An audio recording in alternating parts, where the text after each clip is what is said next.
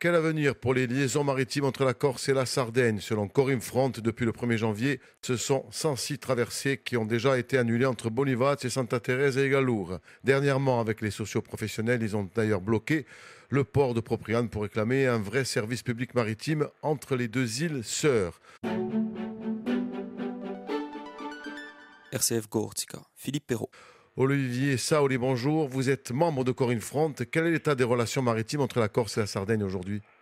La, nature des relations, plutôt l'état des relations, est ce que nous avons dénoncé, à savoir, euh, je dirais, des, relations caduques, euh, soumis aux, aléas, euh, ni plus ni moins, soi-disant, du temps, ou je dirais même des comportements de certains commandants qui a sur la Mobile Line, qui assure, je dirais, la rotation Bonival de Santa Teresa des Galours. Et malheureusement, cette relation, entre guillemets, garantit le, lien entre la Corse et la Sardaigne. Euh, nous sommes aux antipodes en l'état de ce que nous avons soulevé il y a quelques années, à savoir la, nécessité d'une délégation de service public. Euh, cette délégation de service public avait pourtant été promise par l'exécutif et à ce jour, malheureusement, cette promesse n'a pas été tenue.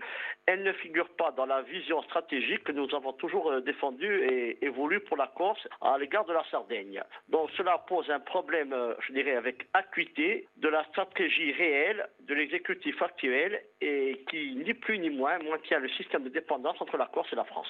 Qu'est-ce que vous réclamez par rapport à l'exécutif?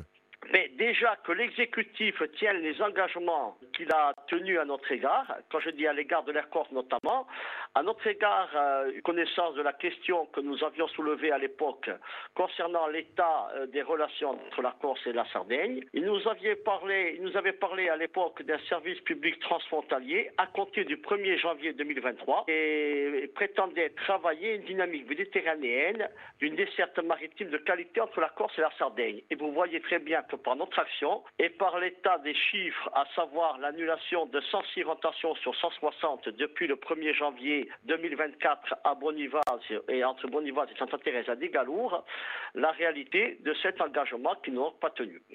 Comment concrètement mettre en place un vrai service public entre la Corse et la Sardaigne? Je crois qu'à un moment donné, la, porte avait pourtant été bel et bien ouverte déjà à la, aux précédentes mandatures à partir de 2015. Je rappelle les engagements de Peragos.